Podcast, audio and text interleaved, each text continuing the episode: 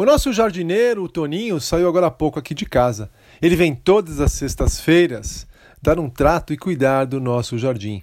É um homem extremamente diligente, trabalhador, cuidadoso aqui com tudo.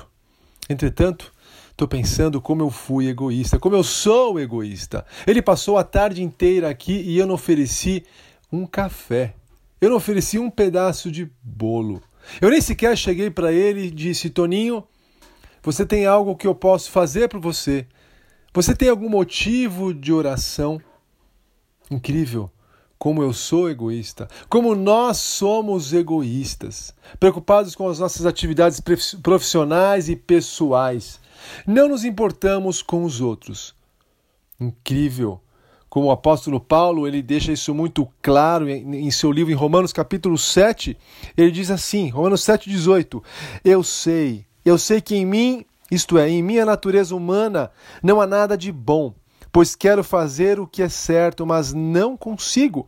Quero fazer o bem, mas não o faço. Não quero fazer o que é errado, mas ainda assim o faço.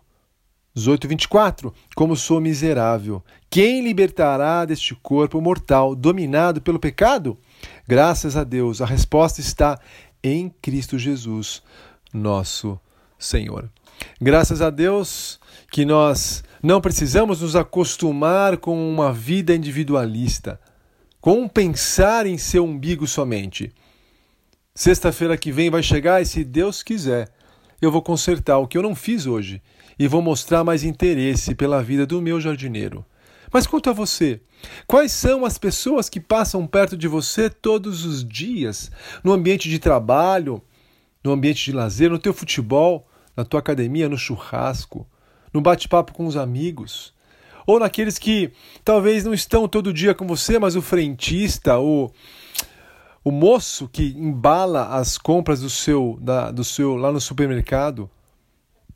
Quem são as pessoas que Deus tem colocado perto de você?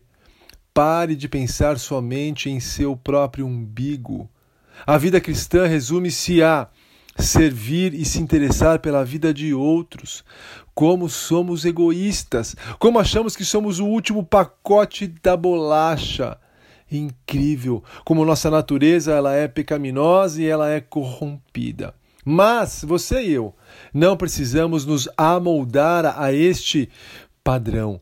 Deus nos chamou a sermos sal e luz. Por isso, um alerta: não negligencie aqueles que especialmente estão mais perto de você.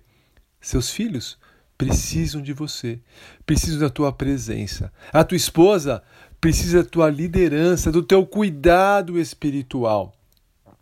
Homens fortes são aqueles que não pensam somente em si, mas que estão atentos, sensíveis àqueles que estão perto de nós. Quem são aquelas pessoas que você tem desprezado, que você tem negligenciado, porque está muito preocupado só, somente e tão somente com o teu sucesso profissional, pessoal ou ministerial? Que Deus te incomode como me incomodou que Deus use o seu Santo Espírito para trabalhar em nosso caráter, para que sejamos homens fortes, porque estamos profundamente interessados em ajudar, servir, abençoar e testemunhar a outros. Um bom fim de semana e não esquece, teu filho precisa de você, seus filhos precisam de você, a tua esposa precisa de você. Vai lá e revela o teu cuidado e a tua liderança espiritual. Não desanime, siga firme nessa missão. Até sexta-feira que vem, se Deus permitir. Vou deixar também aqui o meu link do Telegram. Se você quiser migrar para o Telegram, uh, também tem essa opção agora também, tá? Bom fim de semana, um abraço, tchau, tchau.